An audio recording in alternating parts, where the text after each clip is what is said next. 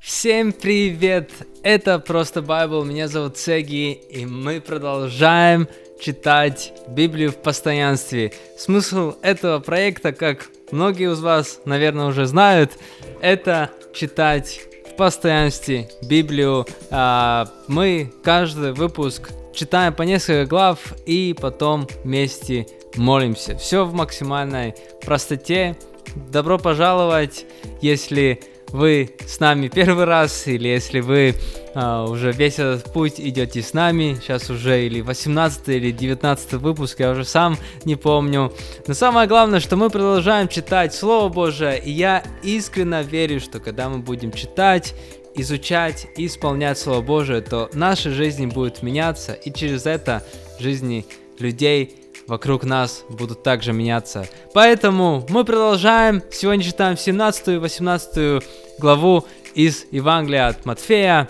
И, как всегда, предлагаю сразу же пойти в дело и начать читать Слово Божие. Аминь. Аминь. Поехали. 17 глава из Евангелия от Матфея. Преображение – Через шесть дней Иисус взял с собой Петра, Иакова, его брата Иоанна и привел их одних на высокую гору. И на глазах учеников вдруг его облик изменился, лицо его засияло, как солнце, а одежда стала белой, как свет.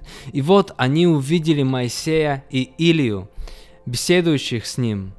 Петр сказал, «Господи, нам здесь так хорошо, если ты хочешь, я сделаю три шалаша, один тебе, один Моисею, один Илии. Пока он говорил, светлое облако накрыло их, и из облака прозвучал голос.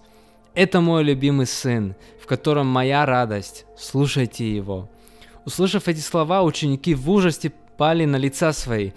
Иисус подошел и прикоснулся к ним. «Встаньте, не бойтесь». Они подняли взгляд и уже никого, кроме Иисуса, не увидели. Когда они спускались с горы, Иисус сказал им, «Никому не говорите о том, что вы видели здесь, до тех пор, пока Сын Человеческий не воскреснет из мертвых». Ученики спросили его, почему же учители закона говорят, что вначале перед Мессией должен прийти Илия?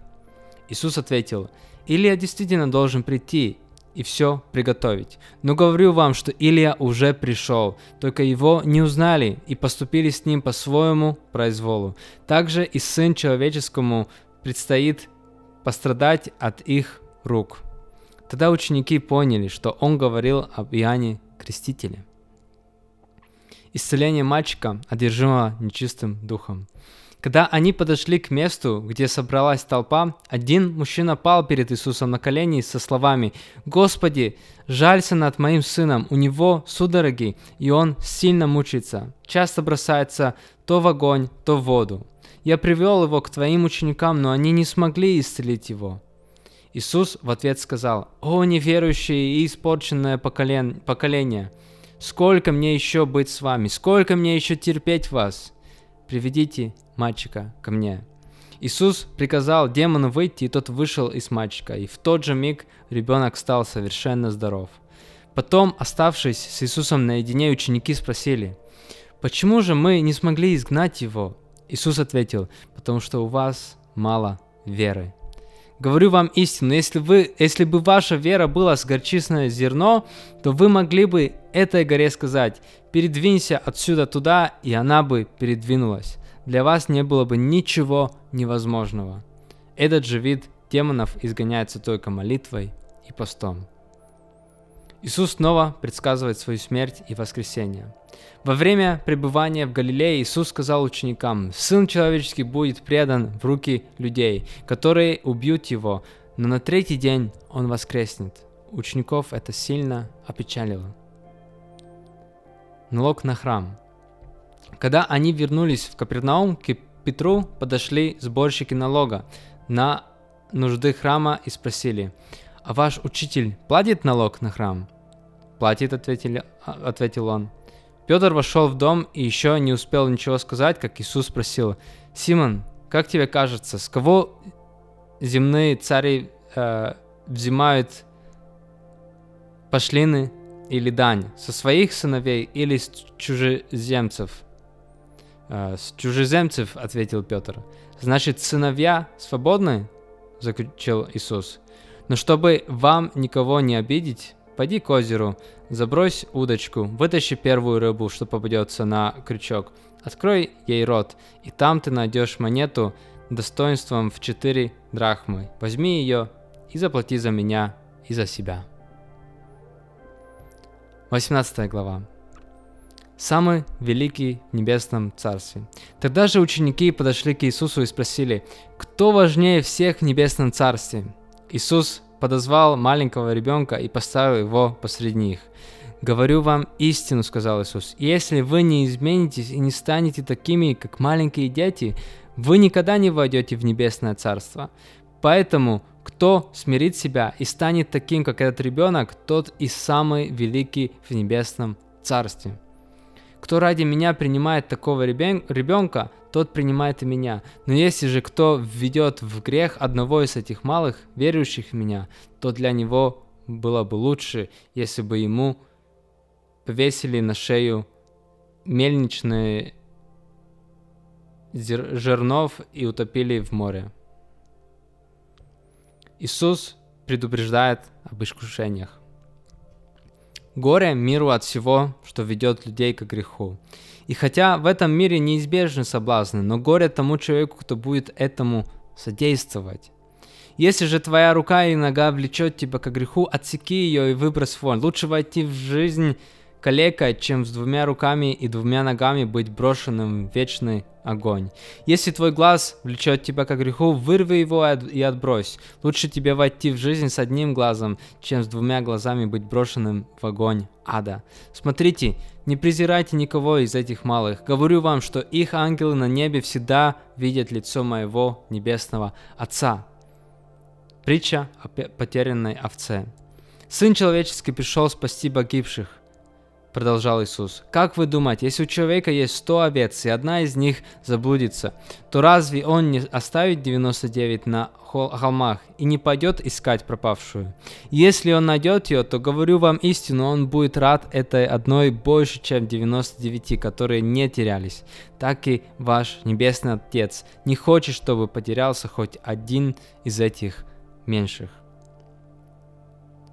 Согрешающий брат – если твой брат согрешил против тебя, то пойди и с глазу на глаз скажи ему, в чем он не прав. Если он послушает тебя, то ты приобрел своего брата. Если же он не будет тебя слушать, то возьми с собой еще одного или двух человек, чтобы каждое слово было подтверждено показаниями двух или трех свидетелей. Если он их не захочет слушать, то скажи об этом церкви. Если он не послушается и церкви, то тогда пусть он будет для тебя как язычник или как сборщик налогов. Говорю вам истину, что что вы запретите на земле, то будет запрещено и на небесах. И что вы разрешите на земле, то будет разрешено и на небесах. Еще раз говорю вам, что если двое из вас здесь на земле согласятся вместе просить о чем-либо, то мой небесный Отец непременно сделает для вас все, о чем вы просите. Потому что там, где двое или трое собраны вместе во имя мое, там я нахожусь вместе с ними. Притча о непрощающем слуге. Тогда Петр подошел к Иисусу и спросил, «Господи, сколько раз я должен прощать своего брата, если тот согрешит против меня? Семь раз?» Иисус ответил, «Не семь, а семьдесят раз по семь». Царство Небесное можно сравнить с царем, который решил рассчитаться со своими слугами. Когда царь начал расчет, то первым к нему привел, привели того, кто был должен ему 10 тысяч талантов. Так как у должника не было чем расплатиться, то царь повелел продать для уплаты долга самого должника, его жену, детей и все их имущество. Слуга пал и, поклонившись ему, стал просить, «Дай мне еще немного времени, я все выплачу». Царь пожалел слугу, простил ему весь долг и отпустил его. Тот вышел и, встретив такого же слугу, который должен был ему всего 100 динариев, схватил его и начал душить. «Верни сейчас же все, что ты мне должен», – требовал он.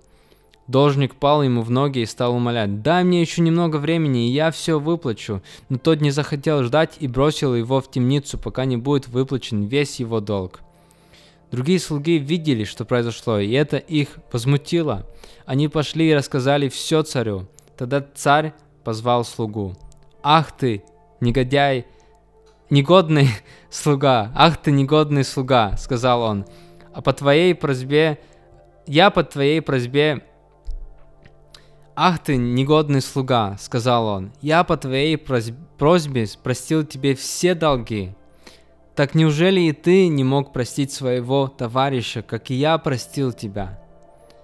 Разгневавшись, царь отдал его в руки истязателей до тех пор, пока тот не выплатит весь свой долг. Так и мой небесный Отец поступит с вами, если не простите брата от всего сердца. Аминь. Аминь. Это были 17 и 18 глава Евангелия от Матфея. Давайте помолимся.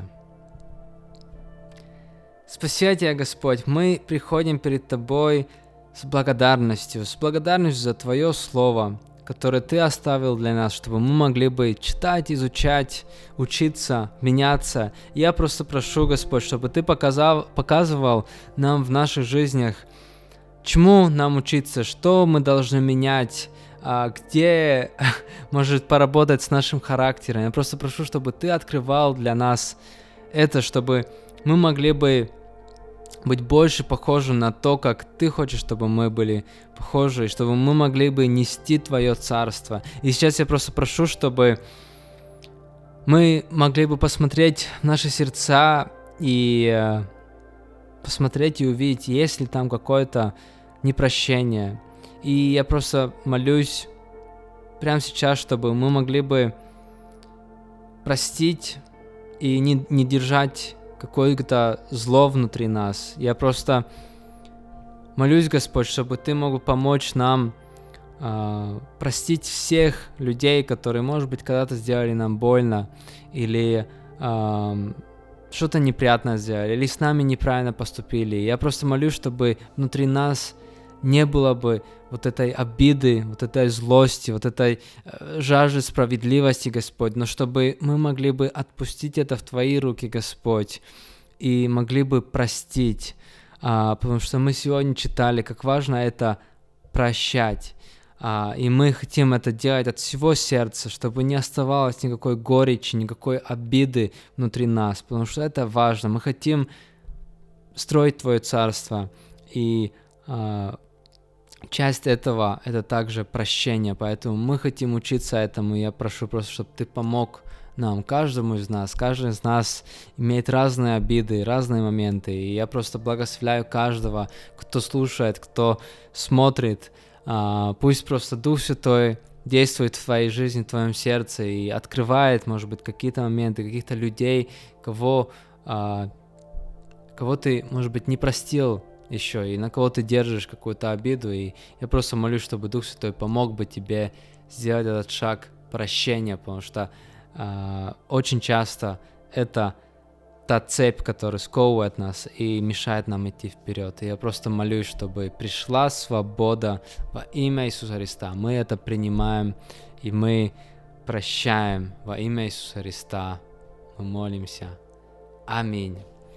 Аминь, драгоценные мы продолжаем читать и а, мы продолжаем прощать. Сегодня вот особенно во второй части, которую мы читали, мы читали много о прощении. И очень часто это и правда то, что просто сдерживает нас или, или а, просто это как такие цепи, которые мешают нам жить. И поэтому давайте будем учиться. Это очень сложно бывает простить, когда нам сделали больно, но мы читаем, что Царство Небесное это, это именно то, когда мы прощаем, когда мы благословляем, когда мы не держим какую-то обиду, не, не мстим, не, не ищем человеческой справедливости, а даем это в руки Бога, потому что только Бог справедлив. И мы не можем брать его, его э, роль на нас, Потому что мы как люди, мы, мы даже не можем быть справедливым. Мы часто думаем, что мы, мы знаем, что, что, что справедливо, но только Бог справедлив. Поэтому будем учиться, как это на самом деле быть в Царстве Небесном и продвигать Царство Небесное здесь на земле. И это не всегда легко, но поэтому у нас Слово Божие, поэтому мы можем молиться, мы можем вдохновлять друг друга, можем поддерживать друг друга. Я вас также поддерживаю, я благословляю вашу жизнь. Спасибо, что вместе читаете Библию, это очень ценно. Я благословляю жизнь каждого, кто слушает, подключается. А, делитесь вашими, может быть, мыслями, а, какими-то вопросами, или, или просто, что, пишите «Аминь», если вы прочитали. Это очень вдохновляет и, и помогает тоже делиться этими видосами дальше, чтобы все эти алгоритмы они поднимали. Я в этом не так сильно по понимаю, но понимаю, что это вроде как важно. Поэтому если хотите поддерживать, чтобы больше людей это это видела и смотрела, то, то там все вот эти штучки, которые можно сделать, может сделать, это будет помогать. А, спасибо. Спасибо еще раз и увидимся снова завтра. Мы продолжим, поэтому подключайтесь. А, увидимся или услышимся. Пока-пока.